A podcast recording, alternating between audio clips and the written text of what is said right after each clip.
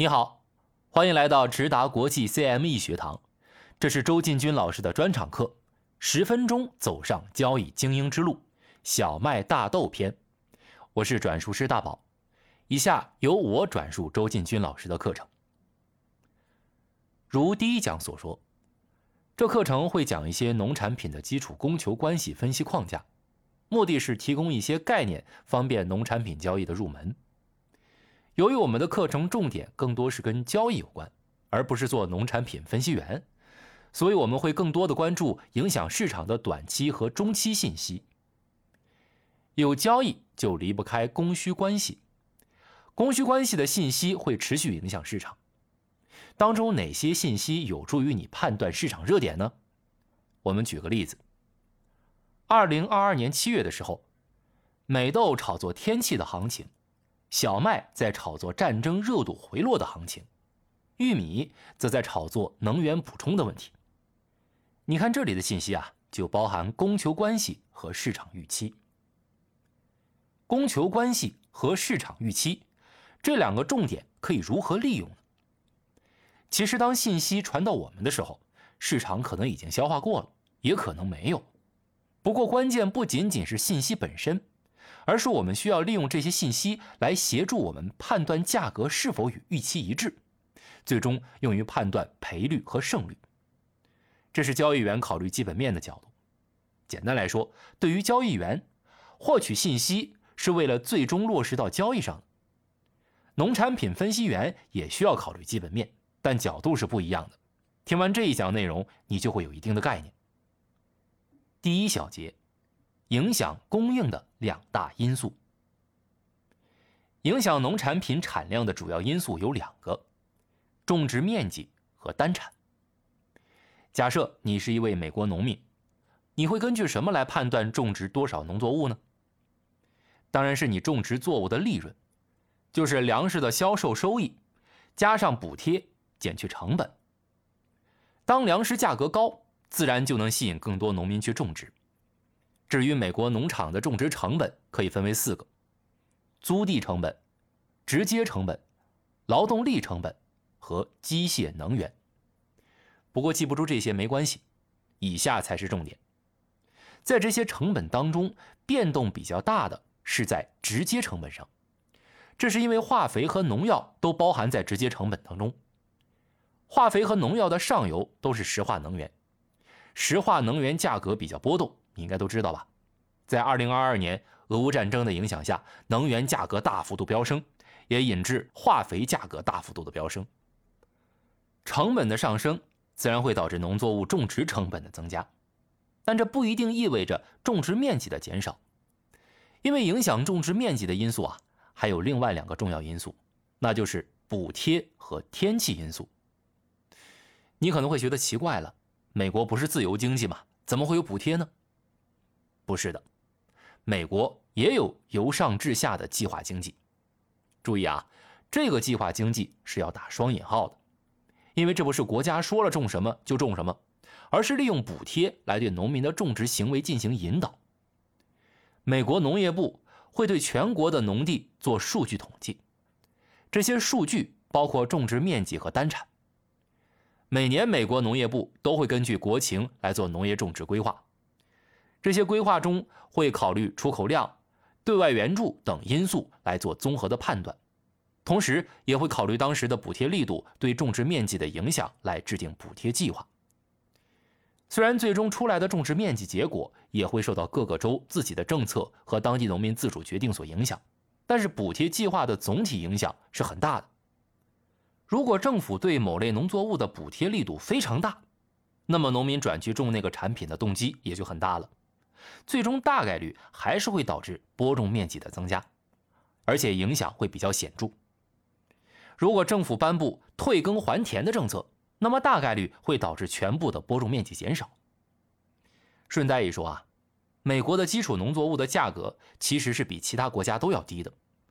这里原因当然有大农场规模化生产的因素，其实美国农业部补贴也扮演着重要的角色。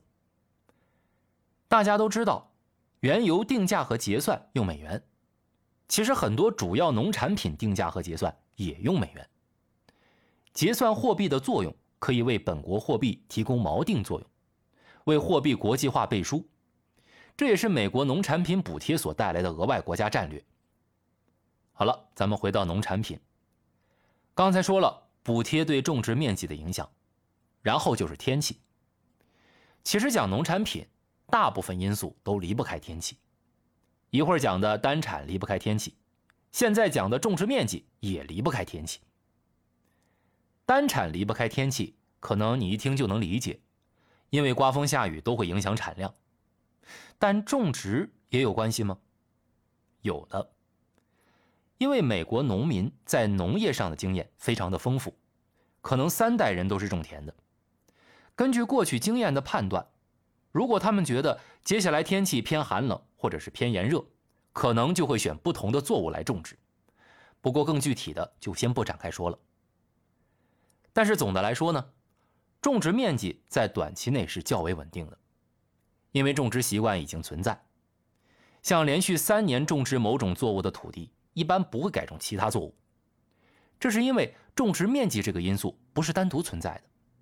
农民的种植具有一个生态系统，这涉及区域天气、农民经验、收割机械、运输、临近地区工业等因素。当一个生态形成了之后，如果没有很明显的外力，例如大幅改动补贴，是不容易被改变的。听到这里，你可能会觉得头大了，周老师啊，我又不是三代农民，做个交易而已，需要知道这么多吗？答案是不需要。作为交易员，我们关心的是最终的产量。生长的优良率会对最近一季产量构成影响。生长优良率低，那么期货价格就会容易被炒高；反之，价格就可能下跌。除了生长优良率，还有库存。我们可以把库存视作期货和现货的缓冲。毕竟，如果库存在比较高的水平，就算生长率低了。也可能有足够的缓冲抵消短期收成不足。既然作为交易员无需关注那么多基本面，为什么这一课还讲基本面呢？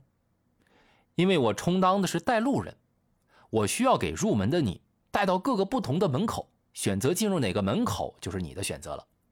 而且讲基本面就只有这么一课。至于单产，也分为长期和短期因素。长期单产一直在提升。这与技术进步有关，例如转基因技术。短期的会受到温度和降水量影响，不同作物对天气的敏感度不一样。例如，小麦单产对温度的敏感度要比大豆低。如果希望深入研究的朋友，也要了解播种时间。以玉米为例，在北半球一般在四到五月播种，六到八月是关键的成长期，九到十月进行收割。而在南半球，玉米一般在十到十一月播种，三到五月进行收割。播种需要在适合的时间，如果进度落后，也可能会影响单产。好了，供应讲完了，接下来我们了解一下需求。第二小节，影响需求的几大因素。对农作物的需求会因不同农作物有所差异。以玉米为例。重点分为两类，第一类是食品、种子及工业需求，简称 FSI；第二类是饲料需求。小麦是类似的，可以分为三大类。除了种子与工业需求和饲料需求，还有制粉需求。毕竟小麦大家都知道，主要还是制成面粉。大豆的需求来自于食用和压榨。食用就是我们所熟悉的酱油制造和豆腐等，压榨后就是豆粕和豆油，大豆三剑客就是这么来的。压榨比例大概是一吨大豆产零点八吨的豆粕和零点一八吨的豆油。豆粕在饲料中使用广泛，主要是家禽和猪。好了，重点来了，家禽和生猪的价格变动比较大，当生猪价格越高。养猪量也会随之上升，对饲料的需求也会增加，所以市场比较关注家禽和生猪的价格变动。农产品的基本供求关系就是这样。如果你觉得还是比较复杂，那么还有一个简单一点的处理方法。农产品供求关系当中，供应比需求重要，因为需求是比较稳定的。毕竟你今天吃大米、面包的量不会和昨天差很多，全球人口的增长也是缓慢的。但是供应就不一定了。供应当中变量较大的是天气，但天气比较难预测，所以影响主粮价格的更多是供应。影响经济作物的因素就要复杂一些，因为涉及到下游产业，例如大豆涉及到下游饲养行业，这个时候就需要我们多花些功夫关注下游的产业。除此之外，还需要关注消费结构的变化，比如小麦制粉需求的下降。近年来，随着城镇化进程以及居民生活水平的不断提高，人们在食物消费结构上发生了变化。人们在吃的选择上有了更多的选择空间，因此也就降低了小麦的制粉需求。与此同时，我们对大豆的需求增加了，因为人们吃肉多了，自然对饲料的需求也增加了。在我们直播课堂上，不是讲过美国小麦种植面积在逐步下降吗？人们追求蛋白质的同时，减少碳水化合物消费，对此有很大的影响。今天的课就到这里了，听了这一课。小麦、玉米和大豆三种作物，你更喜欢交易哪一种呢？欢迎留言到留言区。如果你喜欢我们的课程，欢迎分享给你的朋友。如果你是在喜马拉雅 FM 或者 Podcast 等频道收听我们的课程，别忘了关注我们频道和点赞。哦，对了，最后彩蛋：如果你想查以上讲的农产品的基本面和对交易判断有帮助的信息的话，可以点开文稿，在文末查看，那里有丰富的链接。每天十分钟，帮你走上交易精英之路。这里是直达国际 CME 学堂。